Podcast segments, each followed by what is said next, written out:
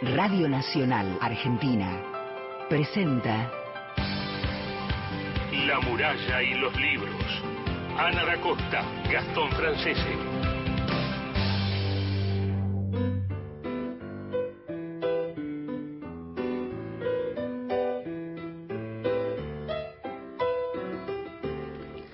Hola, ¿qué tal? ¿Cómo están? Muy, pero muy buenas tardes. Bienvenidos a La Muralla de los Libros, el programa de la Biblioteca Nacional. Mi nombre es Ana da Costa, está aquí Gastón Francese y está una querida amiga en la mesa que compartió muchos años La Muralla de los Libros y que la invitamos para conversar sobre el teatro. Ingrid Pelicori. Hola Ingrid, hola Gastón, ¿cómo estás? Un gusto estar acá. Realmente, Igualmente, qué alegría.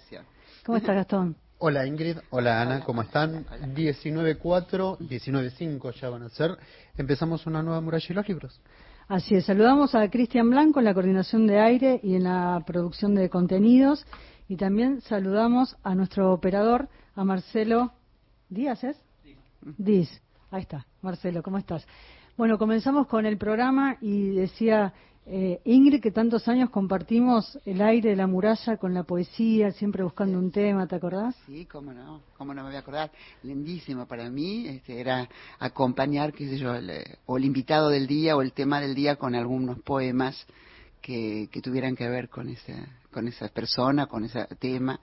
Y bueno, yo tengo esa debilidad por la poesía, así que me encantó hacerlo. Sí. Pero también tenías un programa. Sí, primero en la- sí. En Trapalanda, que era la página de la Biblioteca Nacional. Claro, que, que eso fue posterior, porque en Ah. realidad hicimos un- ese programa que era Antología de Aire. Ahí está. Lo hacíamos con Susana Villalba en FM eh, Clásica, en Nacional Clásica. Mm, ok.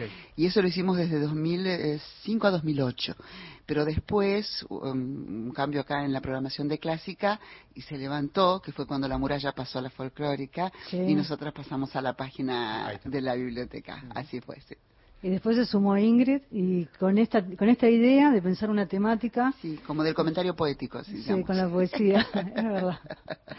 Bueno, y ahora estás haciendo teatro, fuimos a verte en Cae la Noche Tropical, eh, la última obra que escribió Manuel Puig, Así es, con Lenor Manso. con Leonor Mansos y Carolina Tejeda, sí. sí. Uno puede percibir eh, el aire, la atmósfera de Puig en el escenario. Qué bueno eso, qué bueno. Porque la adaptación, que es de Santiago Loza y Pablo Messier, Pablo fue el director eh, al principio, y es, es muy fiel al original. Digamos que hay un trabajo de, de dramaturgia en el sentido de, de qué recorte de la novela, o qué hacer con lo que son cartas, convertirlos en monólogos, etcétera. Pero el lenguaje que es tan Puig, Sí, es es tan tan Puig, sí. interesante y tan propio, el lenguaje no está prácticamente tocado, entonces es muy Puig el espectáculo. Sí, y ahí se respira, decía ese aire, porque es Río de Janeiro, Ah, sí.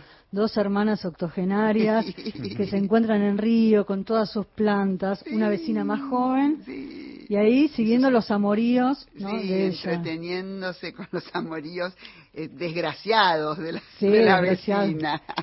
Pero es Psicóloga ella, la vecina. Sí, como vos. Tengo que interrumpir. sí. Tenemos que regalar cosas, tenemos Sí. que mandar las claves, de la- los teléfonos.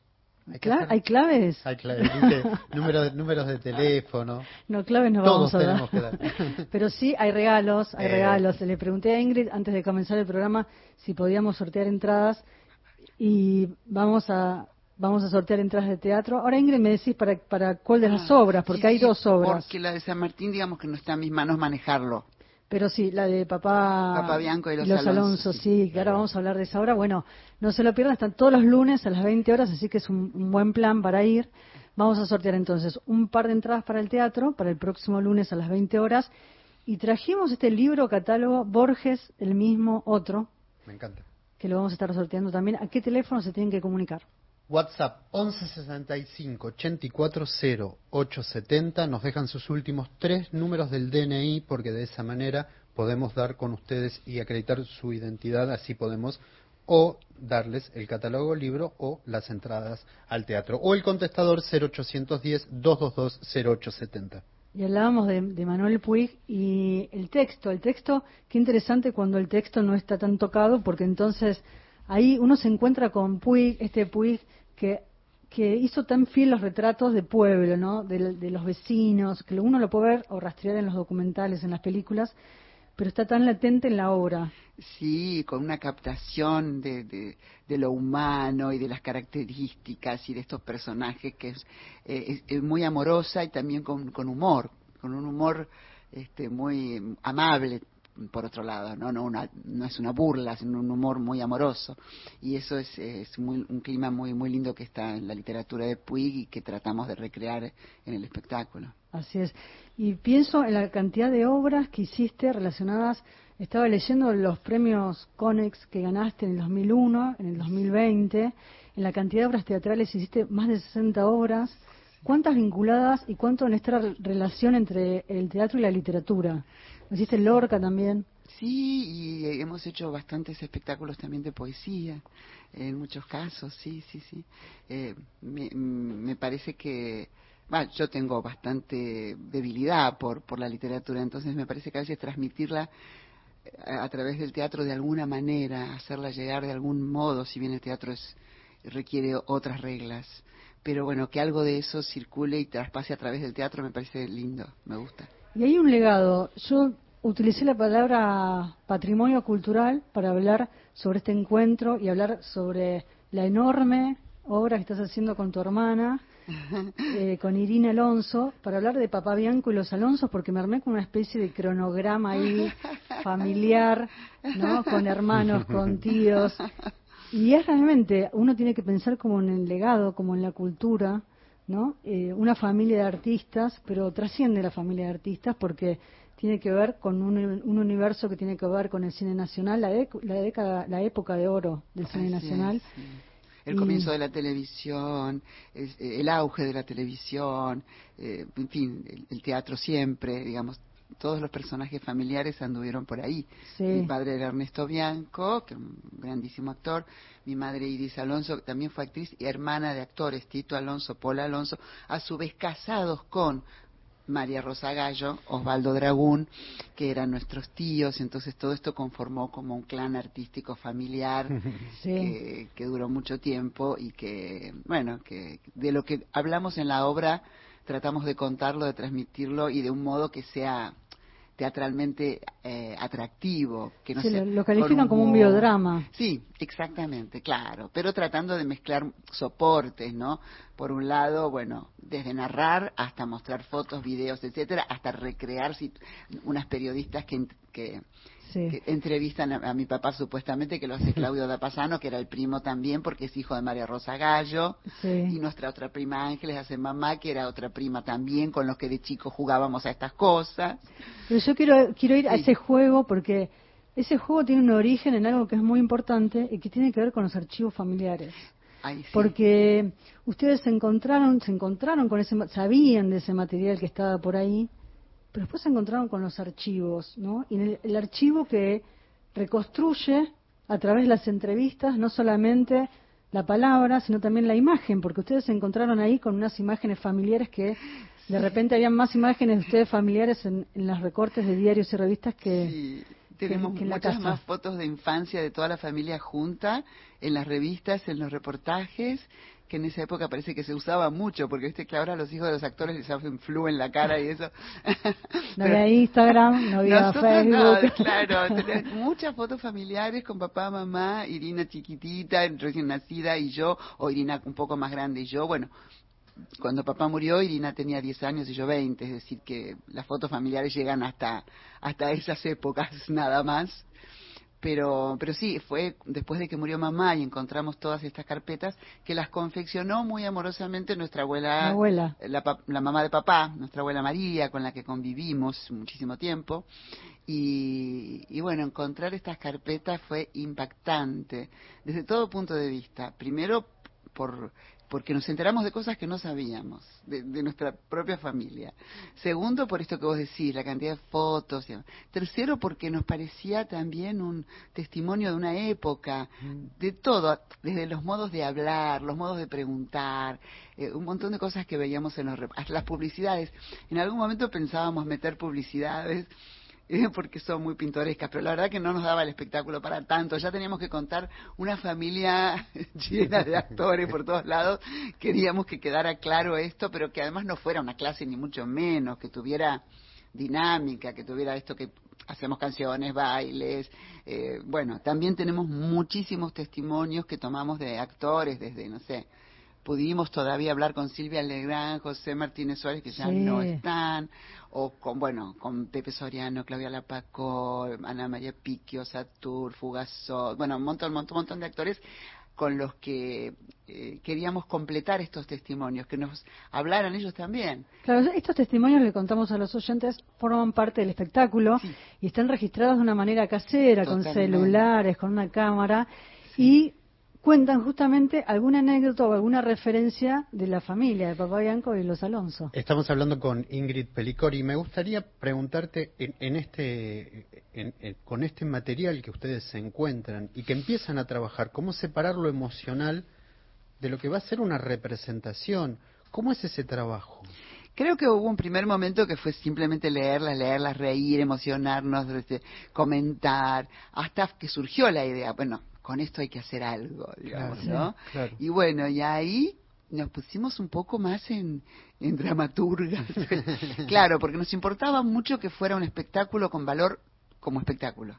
Claro, que no claro. fuera un homenaje o que no fuera una contártelo la historia, sino que encontrar una teatralidad, encontrar variedad, una estructura, distintos momentos, que haya humor, que haya emotividad, que haya, en fin, todo lo que tratamos de eh, ecualizar para que sí que en, en un momento nos importó mucho que el espectáculo tuviera valor como para el que lo ve y es algo que nos gratifica un montón que hay gente que, que se emociona y le gusta mucho que no sabe de quién estamos hablando porque papá murió hace 45 años y los tíos ni que hablar entonces Sí. eh, que a la gente más joven le impacte, le emocione, le importe, nos da muchísima alegría. Realmente nos, nos encanta porque no queríamos hacer una cosa para el que ya conoce, sino eh, algo que quizás trascendiera incluso. Y al mismo tiempo es tu historia familia. personal. Es mi historia personal, es es- muy, fuerte, pero Claro. también es una historia del país, es una historia de Buenos Aires, es una historia de cultural, es una historia de la bohemia porteña, es una historia de esto, del comienzo de la televisión, del, del- del- del cine industrial cuando lo hubo, eh, de- no sé, de una atmósfera, de un clima. Eh, es me parece como como que habla de, de, de muchas más y habla también de una familia y en ese sentido porque nos lo ha dicho por ahí gente joven que les pega por ese lado porque porque es una familia y en un punto por más que tenga sus particularidades como todas las familias eh, eh, también es- tiene cosas muy en común con todas las familias Claro, genera empatía. los recuerdos de infancia, la- las pérdidas, eh, el amor que circula, eh, en fin, es una familia. Me gusta, hay varios momentos, esto que contás recién, que contabas recién, de ir generando como climas en el espectáculo, y hay varios momentos, y, y me gusta esta reconstrucción de este pequeño fragmento de la película que lograron encontrar, donde aparecen los cinco hermanos Alonso, cada uno haciendo algo, es muy divertido cómo se narra además, Sí, y haber dado con esa película, ¿no? Porque también, ahí también se habla de los archivos, porque es el cine, ¿no? La cantidad de películas que se han perdido. Perdidas, perdidas. Bueno, esa película es Mis cinco hijos y fue una película que y- hizo, eh, hicieron los mamá y sus cuatro hermanos, eh, dirigida por Caviglia y Spoliansky y donde cada uno se llamaba por su nombre y yo digo ahí hacía lo que sabía hacer en la vida. Contá, contá. Ingrid. Claro, digo, mamá tocaba el piano, Héctor, que era el hermano mayor, que fue el que no era ni actor ni nada parecido, boxeaba, en la película boxea. Sí. Digo, Pola seducía. digo, Tito. Hermosa la tía Pola, hermosa. Bueno, ahí Sí. contamos que en un radioteatro que ella protagonizaba, se rifaba un beso de Pola Alonso. Ah. O sea, nada de, nada de entradas para el teatro. No, no, no. Se rifaba un beso de Pola. Y después cuando iban, contaban ahí que cuando iban a hacer trámites, la llevaban a la tía Pola. Pola, siempre, ella, ella conseguía todo, porque había quedado con un halo de, de- de estrella eterno. Ya no Y trabajaba más. no, ya estaba retirada, pero igual, era, no era un personaje, Pola, adorable, adorable. Y bueno, y, y esa película estuvo perdida mucho tiempo. Yo no la había visto de chica, de chica la pasaban por la televisión, pero en horarios que yo no estaba en el colegio, no a la tarde, no. Y después, desde que empecé a buscarla, nada, nada, pero le preguntaba, no sé, Samaritano, de todas las personas que más Museo podían Cine, saber, sí. Nada, nada. Y de pronto un día, no sé qué pasó, algún coleccionista la sacó de algún lado, algo, la pasaron por televisión. Y desde entonces cada tanto la pasan.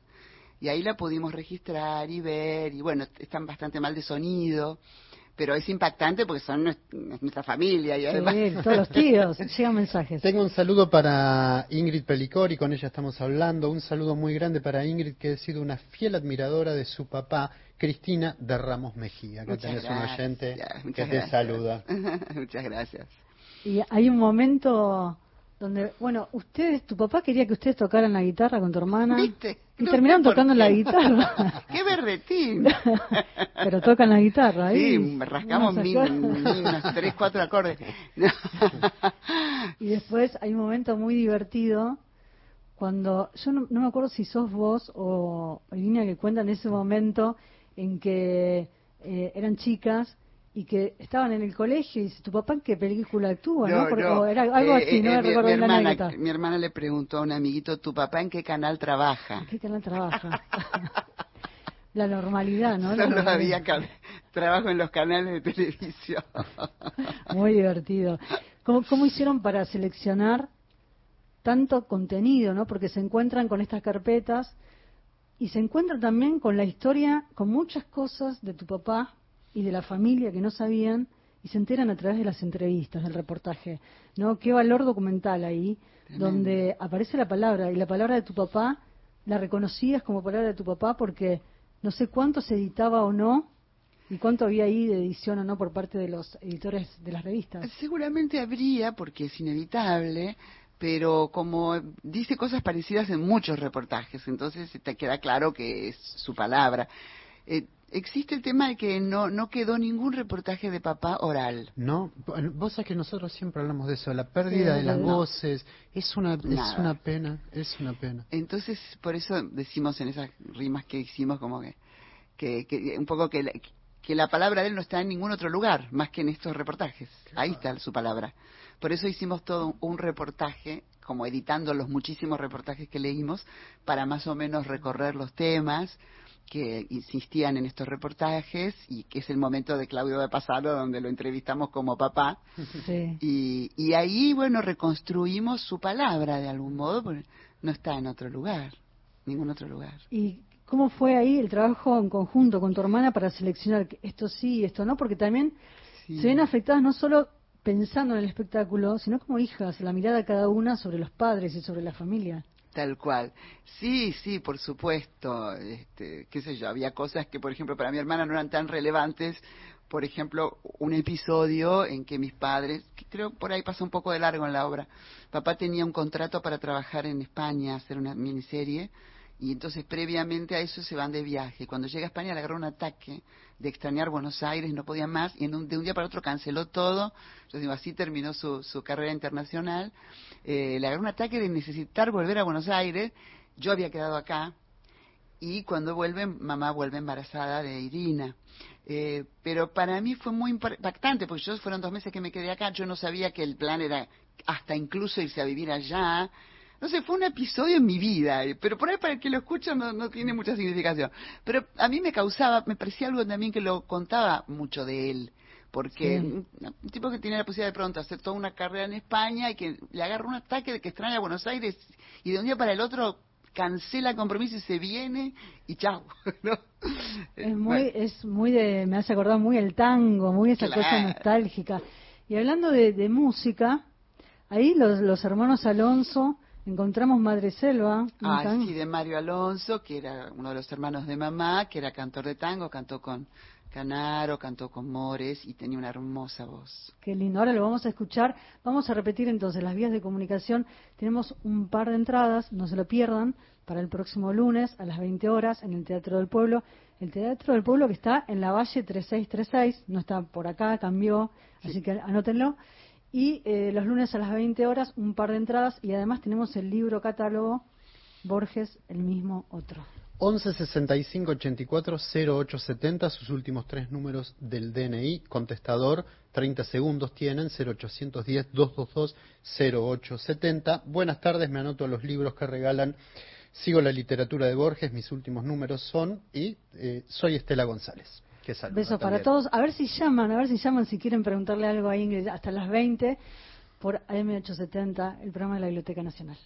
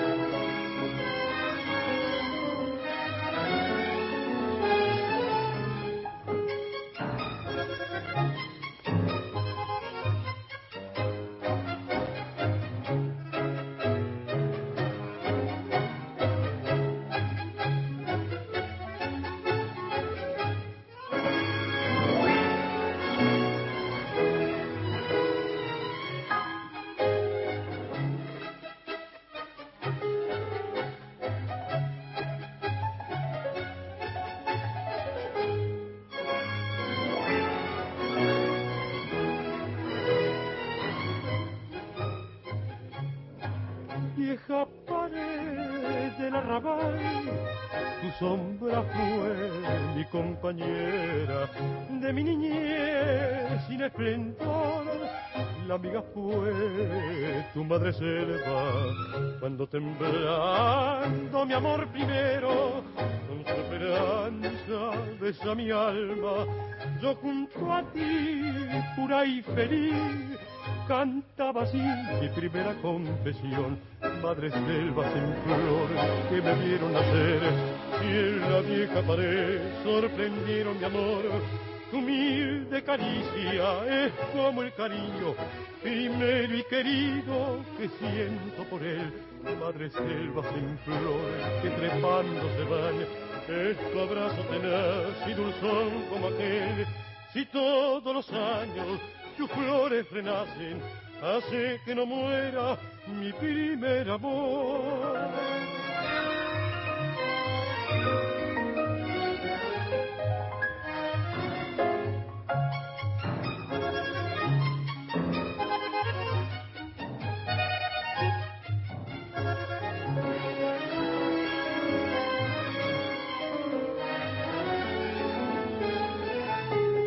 Vieja pared con emoción, me acerco a ti y te digo cómo hacer.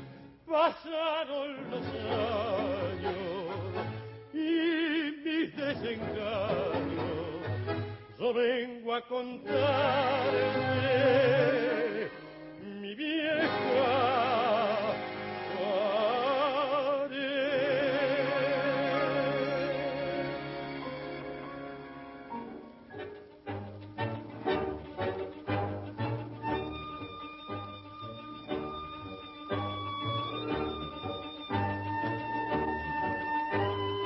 Miren qué lujo que vamos a tener hoy.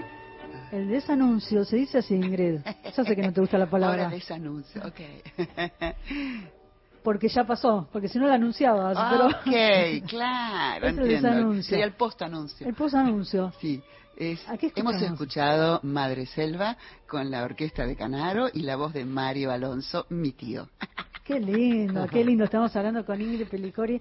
Para nosotros, y lo, y lo escribí hoy, esta tarde en, en Instagram, es una enorme alegría compartir esta charla con ella, que tantos años ha compartido la muralla de los libros con la poesía y, y este vínculo tan, tan lindo y tan amoroso entre el teatro y la literatura.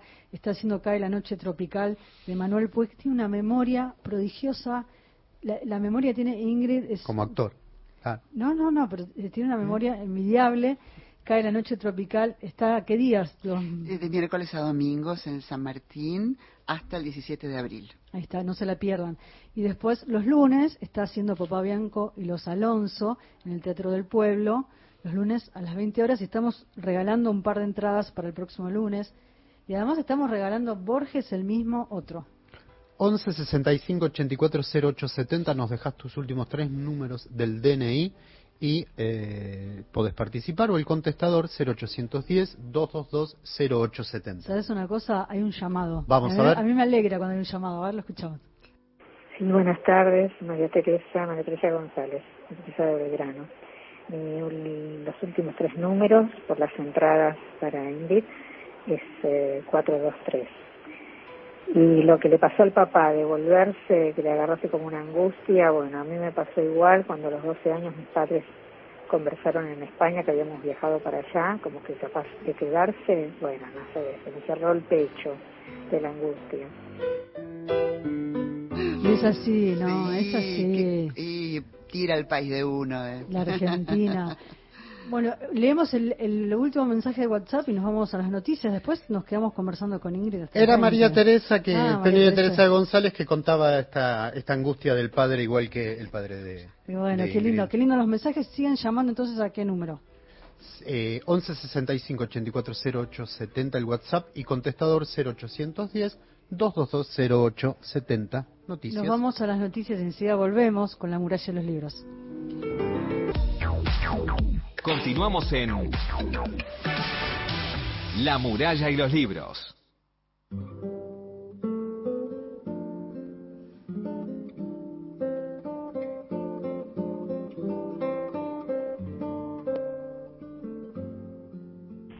¿Qué tal? Soy César de Lugano. Bueno, por el WhatsApp me comuniqué para saludarlos y participar de dos sorteos y saludar a esa hermosa invitada que tienen, que tiene una voz que enamora, Ingrid Pelisori, la genia. Y este pedí el 0810 para llamarle, para conversar, pero bueno, me atendió el contestador. Hola, buenas tardes. Soy José Luis de Pilar. Me encanta el programa y la charla que están teniendo con la señora Pericori. Me gustaría que me diga, la señora Pericori, ¿cómo se llamaba ese programa en el que trabajaba Ernesto Bianco, que hacía un personaje así, un porteño, este, medio cachafá, medio baboneta? Era muy, muy lindo el personaje y el programa era muy, muy querible. Un abrazo, un beso para todos. Muchísimas gracias. y el el programa posiblemente fuera mi cuñado, eh, que lo hacía con Osvaldo Miranda, que después hubo una remake con Brandoni y Darín, muchos años después. ¿te pero en el 70, y- en realidad, eh, originariamente el programa lo hicieron ellos, Miranda y papá, y, y papá era el cuñado chanta, digamos, y Miranda era como el señor casado y qué sé yo. Sí. Y eh, fue en los años 76 y 77. Papá estaba, creo que haciendo ese programa, estaba en temporada cuando murió, sí. Y ahí el otro oyente que se enamoró. De la voz. Va- Vamos a invitarla más seguido. Sí, se claro. enamoró de la voz de Ingrid. A mí me están haciendo Y- bullying, ¿eh? Y, para, y llamó y, y quería hablar con Ingrid. Sí, no, y- pero no, no tenemos, pues es el contestador, no, pero, ahí no podemos. pero sí lo que podemos hacer es que vuelva a llamar, Ah, que dejen una bueno. pregunta, o algún mensaje que le quiera dejar a Ingrid. Ingrid, eh, ¿qué pasó? ¿Qué pasó cuando viste El hombre de la mancha, que la viste 40 veces, una eh, una de las obras que hizo tu papá? Sí, bueno, eh, yo tenía eh, 11 años y además era en comedia musical, esta es la versión. Y se deben haber juntado muchas cosas. A mí me agarró como una locura. Yo te quería ir todo el tiempo a ver esa obra. Que no me pasaba. con Yo veía las obras que hacía papá una vez. al- Alguna vez podía repetir si me encantaba especialmente. Pero acá me agarró como, no sé, como tenía que ir todo el tiempo a ver esa viernes, las dos funciones del sábado. Pero por tu papá, por la obra, ¿por qué? y bueno, por muchas cosas. Primero, la historia del Quijote era mi primera aproximación a una historia que sabemos que es de las más maravillosas que se han escrito e imaginado. Y ya, ya el contacto con eso, en comedia musical, con, con papá que eh, cantaba y que eh, hacía de Quijote, y además era emotivo, era, era muy emotivo. Además, tu papá Nati- flaco, alto. era Rey Quijote. Sí. Y, sí, y, y con Nati Mistral, que era una cosa impresionante, su, su, su manera de cantar y su voz. Y, y, bueno, nada, me, me gustó muchísimo y cuento ahí en la obra que con nuestros primos, los mismos con los que ahora hacemos Papá Bianco y los Alonso, hacíamos en casa una escena, justamente la de que se muere el Quijote. eh, Pará, ¿y cuántos años tenían ustedes? ¿Eran todos chiquitos? y eh, Claudio y, y Ángeles tenemos la misma edad. Ah. Eh, y mi hermana no tenía uno, no, no, no, no, no, no jugaba en eso, no. Eh, y nosotros, este, bueno, reuníamos a la familia, cobrábamos Sí. una módica entrada. Bien, ya de chiquita, ya de chiquita, Ingrid. Y bueno, era una- algo, comienzo profesional. ¿Y se armaban vestuarios o no? No, mucho no. Creo que la que más lideraba todo esto era nuestra prima Ángeles, Sí. que ella supo siempre desde chiquita que quería ser actriz y tenía la locura. Y creo que ella un poco nos arrastraba. Nosotros íbamos recontentos, pero creo que ella era la que iniciaba todo. sí, Acá sí. tengo otro mensaje para Ingrid. Hermoso programa con Ingrid. Recuerdo a tu padre haciendo un enemigo del pueblo y a Ingrid en el San Martín y por las bibliotecas con García Lorca. Ah. Me gustaría ganar las entradas para el Teatro del Pueblo. Eduardo de Villaluro y deja sus números. Un abrazo, te manda. Muchísimas gracias, qué lindo recuerdo. Sí, un amigo del pueblo, yo me acuerdo también, yo lo vi con Alterio, con el encaso, eh, maravilloso espectáculo, la verdad que sí. Sí, en las bibliotecas hacíamos Amor de Don Perlimplín con Belisa y su- en su jardín, junto a Horacio Peña, con dirección de Rubén Schumacher y Edgardo Rudnitsky. Eh, un espectáculo que lo hicimos muchísimo y que amamos. Contame qué pasó. Ah, Aparece en el espectáculo una imagen que aparece Borges. Y está tu papá. Eh, Sí, porque mm, bastantes años después de que hubiera muerto ya papá, me llama Braceli, Rodolfo Braceli, Rodolfo y me dice, mira, tengo una foto que apareció acá, no sé, en un, en un archivo de algo, y era papá con Borges, y en la- era la presentación del Oro de los Tigres. Entonces, papá leyendo el Oro de los Tigres con Borges al lado, y bueno, y otra gente con los anteojos bien de la época, de los sí, años sí. 70. Bueno, y, y me hizo llegar esa foto. Entonces, la verdad que es una foto hermosa. Hermosa. Y nos pareció lindo que estuviera en el espectáculo, mostrarla, como tantas otras fotos que mostramos, pero esa eh, fue así como algo que me le agradecí siempre a Braceli, porque no estaba en ningún otro archivo, ni nuestro, ni...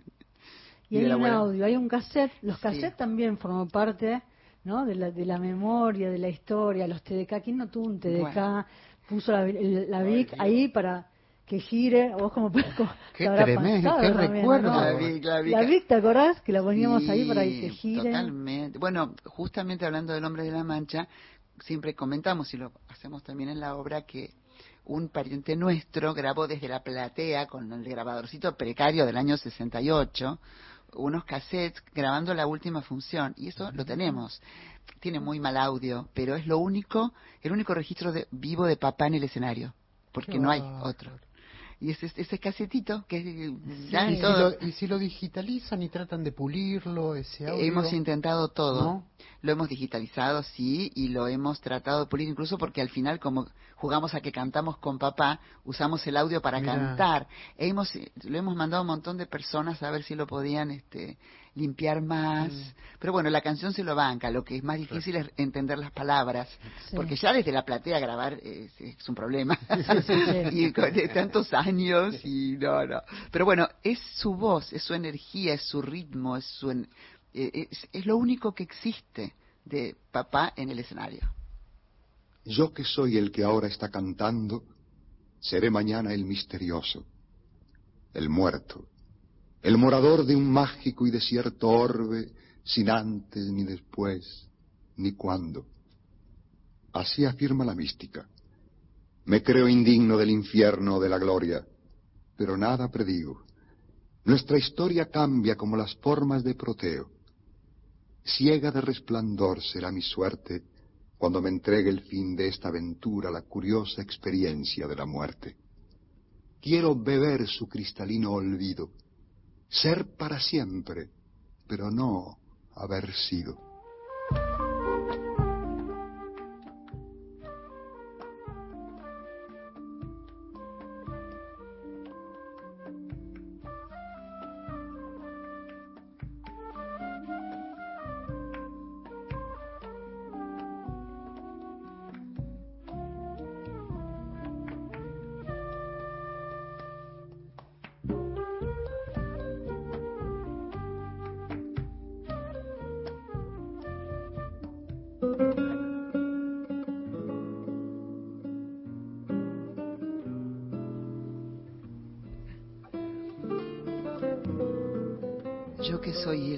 Está cantando, seré mañana el misterioso, el muerto, el morador de un mágico y desierto orbe, sin antes, ni después, ni cuándo. Así afirma la mística. Me creo indigno del infierno o de la gloria, pero nada predigo. Nuestra historia cambia como las formas de Proteo.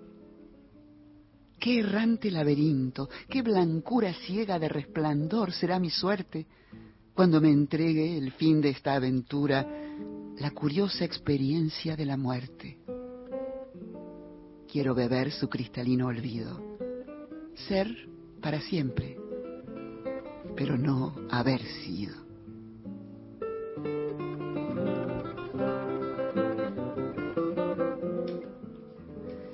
Contame un poco el audio que escuchamos. bueno, ¿por qué no iba a tener, cómo no iba a tener amor por la poesía? Escuchaba desde chica a mi papá. Sí. Bueno, o a María Rosa Gallo, que también ponemos la voz en la obra, la tía María Rosa, que también hacía muchos recitales de poesía. Bueno, papá también, siempre me lo, me lo decía Mangieri, que era un poeta y editor de poesía murió hace unos años, pero siempre que me encontraba me decía, tu papá siempre ayudaba a los poetas, siempre estaba dispuesto a presentarle los libros a los poetas. Y de hecho tenemos cantidad de libros de poetas este, autografiados, porque él tenía mucho, mucho gusto también por eso. Y eso es algo que he mamado de, de entrada. Me impacta muchísimo escuchar su voz siempre, por supuesto, por Claro. supuesto. Bueno, en la, en la obra tenemos un problema que es que Claudio de Pasano, cuando hace de papá, pasamos la voz de María Rosa, su madre, de María Rosa Gallo, su madre, y tras cartón él tiene que decir, como papá, porque papá lo dijo, para mí la mejor actriz argentina es María Rosa Gallo. y pobre Claudio, propia madre, ¿no? a veces no puede hablar después de escucharla a su madre y tener que nombrarla, ¿no? Pero sí, este, eran actores que tenían un gusto muy grande por, por la palabra, por la poesía. Eh, hermoso escucharlos. Yo quiero retomar un poco esta idea que decía Gastón, ¿no? A veces como si de, alguna medida eh, cuesta tomar distancia, porque no, no quiero contar el final, pero estás muy atravesada por la historia de toda tu familia, ¿no? Y tu papá, y, y emociona. Sí, y eso que tratamos de no ser este, sensibleras ni, ni, ni ir a un lugar sentimental de, de cabeza, para nada. Tratamos de compartir nuestra historia de un modo eh, simple, eh, honesto, profundo, pero simple. Y, y sí, el espectáculo consta de tres partes. La primera, que es la de todos los Alonso, pero que es la que tiene más, bueno, chistes, bailes, cantos, rimas, sí. con las rimas, con todo lo que armamos. La segunda, que es este reportaje a papá, donde nosotras jugamos a ser dos periodistas un poco ridículas. Y después un, un último momento donde ya somos nosotras contando nuestros sentimientos de, de haber vivido en esta familia, ¿no? Y al mismo tiempo eso enmarcado en que estás recordando la historia del teatro, de, de- de- de- Sí. de la televisión, esto También. que estás diciendo, estás recreando también al mismo tiempo una época. Sí, sí. Por eso nos gustaba también hacer, decir, es nuestro, pero un poco es de todos. Claro. Buenas tardes, me encanta escuchar a Ingrid, excelente actriz. Recuerdo la obra sobre una tragedia griega, maravillosa interpretación, una maravillosa interpretación de ella y todo el elenco. La vimos en el Teatro Apolo hace dos años Sí. atrás. Felicitaciones. Y se anota también para participar Elida Jiménez de Villa Crespo. Me encanta que diga y todo el elenco, porque éramos dos actores, éramos Osmar Núñez y yo, pero con máscaras, porque jugábamos al teatro griego. Claro, claro. y hacíamos todos los personajes nosotros, pero éramos nosotros dos. Y estaba proyectado en una pantalla enorme atrás, nosotros mismos multiplicados y éramos el coro. Entonces qué lindo que diga todos los, todo el elenco, porque éramos Osmar y yo. Ahí estaba todo el elenco. Los- Era la máscara- Agamenón, Agamenón. La, la máscara noche- es porque son caracteres, no son es distinta la, la, la interpretación que tenían Claro. ellos de lo que era la tragedia. Sí. Anoche, Ingrid, estuviste en los Estuvimos premios todos por los, por eh, Agamenón tuvo justamente ese mismo espectáculo, Ujú. tuvo Sí. seis nominaciones. Teníamos lindo. también unos por Bergman y Liv, Correspondencia Amorosa, que es otra obra que hicimos hace poco, con una asistente muy buena, lo, lo más relevante. Mira qué lindo, mira, Nombrala, mira- nombrala. Sí, porque Giglio, acá presente, gran se porta, valor. se porta Sí. mal a veces. Gran valor, pero que lo dirigió Leonor Manso y, y actuábamos Osmar y yo, y la asistencia, pieza fundamental, Andrea. Giglio, y la producción de Alejandra García. Ahí está, nombra a todos, así se hace. Y, y qué lindo, ¿no? Ahí, ahí voy, Sí, pero sí. qué lindo este eh, recrear ¿no? Este, este vínculo tan tormentoso y amoroso entre Bergman y Liv, ¿no? En el Sí. teatro. Bueno, eso lo, lo vamos a volver a hacer en cualquier momento. Porque... Sí, porque me la perdí. No, y ir. aparte Osmar está filmando, viajó ayer nomás, se volvía hoy, está filmando en Tierra del Fuego todo el mes de abril también, y yo no tengo tampoco ya días porque estoy a full, pero en cuanto podamos lo vamos a hacer porque nos encantó hacer ese espectáculo. Qué lindo. Mira qué lindo mensaje, Ingrid. Ingrid, he amado a tu papá, qué gran actor. Aunque te parezca mentira, me acuerdo de su voz y su gestualidad en el teatro y también en la TV. Ana de Córdoba. Me encanta, muchas gracias. Yo lo suelo decir, hace 45 años que murió papá y que todavía haya gente que, que recuerde eso, su voz, su gesto. Me emociona por él y me emociona por el oficio del actor. Fue qué increíble que pueda ocurrir eso 45 años después. Por supuesto no pasa con cualquier actor, pero que con ciertos actores, o, o con él por lo Mm. menos, a- a- yo encuentro gente que hasta el día de hoy me dice, ay, qué emoción, ay, que me acuerdo esto, ay", y me, me, me parece maravilloso tantos años después, qué huella, qué huella puede dejar en la sensibilidad el trabajo de un actor cuando es tan gran actor. Es- exactamente. Y por último te quería preguntar, Ingrid, eh, por, el, por el vínculo enorme que tenés con el público. La gente te espera y se queda esperándote. No salís enseguida, vamos a decirle. No salís enseguida ¿De del teatro. qué caso? Pero- pero- no, no, claro, no salgo enseguida. No, no, no. Es una Pero- estrella, No, claro. eh, eso. Hay que Hay que- esperar. hay que esperarla. No, todo lo contrario. En Papá Bianco Te no salimos jugando. enseguida porque desarmamos, ayudamos a desarmar la escenografía. Es un juego, es un juego. Todo lo contrario, porque estamos laburando. Que bueno, que, que entren a ayudar.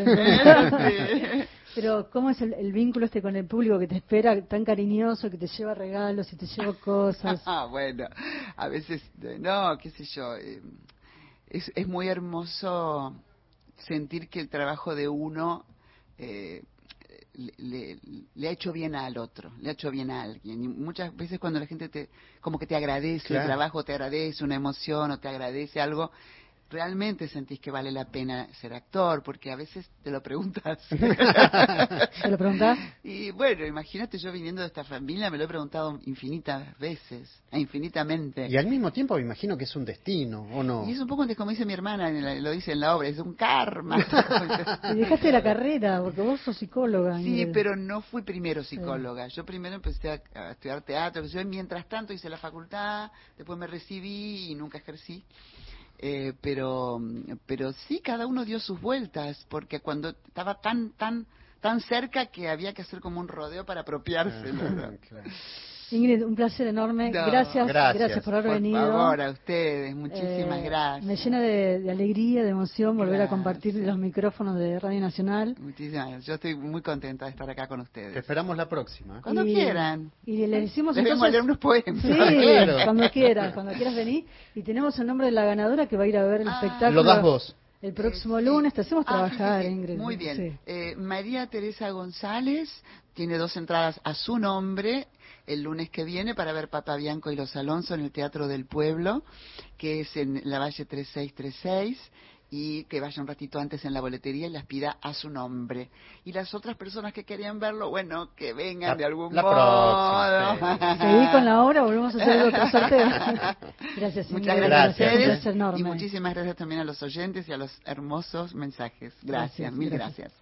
Vamos a, a la música y tenemos al Rafa A Rafa Hernández, Hernández nuestro. Rafa Hernández que volvió a la muralla, Con Juan Fichol. con Juan Filloy, un gran escritor cordobés que atravesó tres siglos, que la sede de la Biblioteca Nacional en Córdoba lleva su nombre, y el Rafa trae la literatura de Juan Filloy a la muralla de los libros.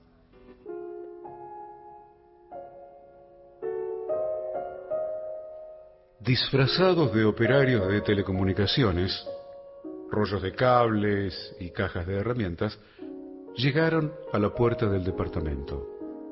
Venimos a verificar cómo anda su teléfono. Era tiempo. Entren, dijo la esbelta anciana con la más inocente disposición de ánimo.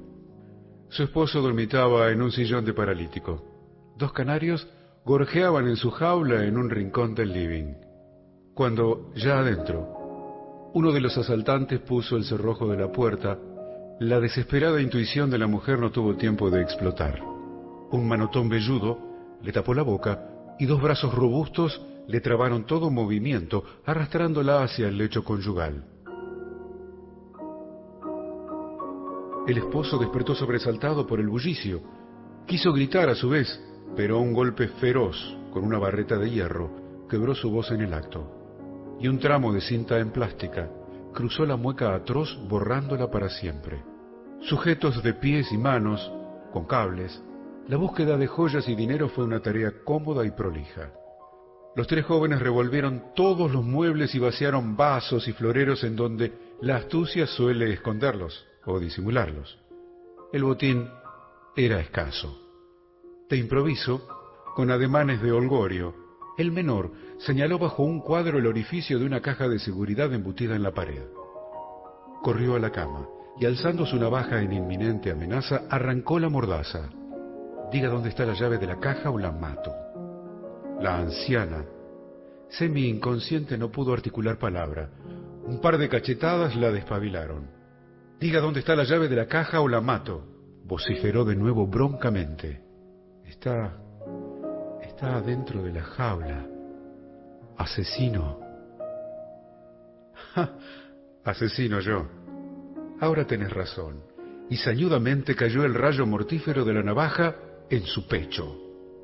Despojado todo el caudal, ya tomadas las previsiones de la fuga, antes de sacarse los guantes, el menor llevó la jaula a la ventana de un patio interior y soltó los canarios. Hiciste bien, pibe. Vamos, escabullámonos. En el horror del crimen fue el rasgo que rubrica la ternura de los monstruos.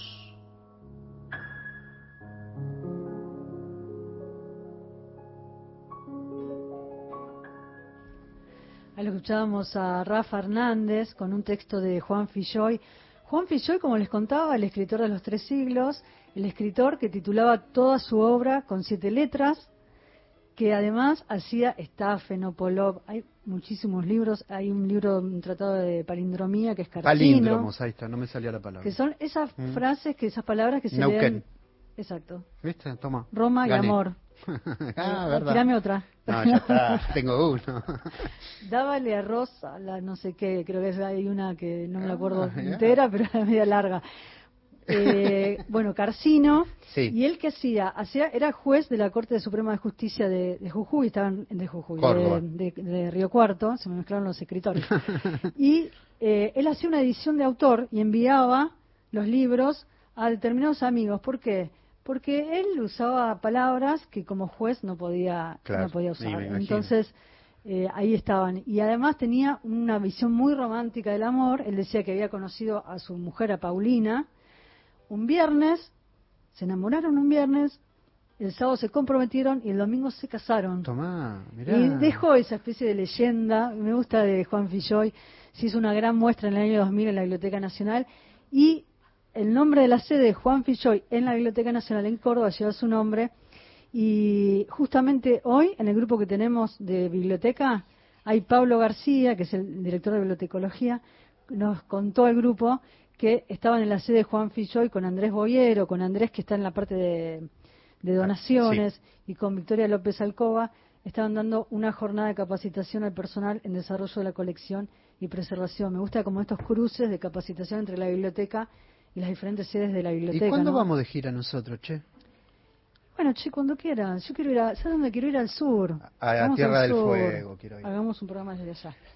El martes 5 de abril, La nave de los sueños muestra en, en el marco de la muestra de la Biblioteca Nacional Mito Gaucho, proyección de Nelly Omar, cantora nacional, de Teresa Saporiti y encuentro con la realizadora. La película presenta un itinerario por la vida de la última cantora de la época dorada del tango, quien murió en 2013 a los 102 años. Yo quiero recordar a la escritora argentina Vladi Kosiancic, que falleció el viernes 25 de marzo, escritora, periodista, crítica literaria y traductora, su vínculo de proximidad con Borges, de quien fue su alumna, y con Bioy Casares, la instaló en un sitio de discípula y a la vez exégeta de ambos. Eh, comenzó a publicar cuentos en el año 71, una larga trayectoria y además un vínculo muy cercano con la Biblioteca Nacional, obtuvo los premios Jorge Luis Borges del Fondo Nacional de las Artes, el Torrente Ballester, entre otros tantos premios. Fue traducida a varias lenguas, conferencista y jurado de importantes certámenes. La biblioteca lamenta su fallecimiento y acompaña por medio de la página web que lo escribe y nosotros lo decimos desde aquí, desde la muralla de los libros, a su familia. Vamos a dar el ganador de Borges, el mismo otro, va para Gabriel, que está en Viedma. Quédate tranquilo que Cristian Blanco en estos días se comunica con vos y te hace llegar. Y lo ¿Y mandamos. mañana? ¿Qué tenemos mañana? Mañana, ¿qué tenemos? Mañana te- Nada, no, estoy acá. Estoy. Paso, paso, paso y te saludo. Mañana ¿Qué vamos a grabar dos programas, por si fuera poco, de apalabradas, que va a salir después por Canal Encuentro. Nos vamos a, vamos a tener una charla con Gabriela Cabezón Cámara y con María Sonia Cristoff. Ahí vamos a hablar de la China Iron y con María Sonia Cristoff de su último libro. De Roche. De, de Roche. ¿Qué libro? Sí. Después la No, no invitar. puedo decir nada más, porque no les puedo contar nada. Me, me gusta mucho Incluyanme Afuera. Sí, muy lindo, precioso, Lindísimo. precioso.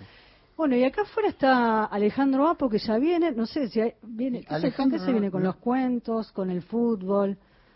Está charlando. Está charlando, no, nosotros lo acá. quería hacer entrar a ver si quería hablar, pero Argen- Argentina, Argentina- Venezuela, ah, Argentina, Ecuador, claro, juegan. Alejandro, no nos escucha. Alejandro, vení, vení. Ahí viene, ahí viene, ahí viene. Vení a saludarnos. Saludanos, Alejandro.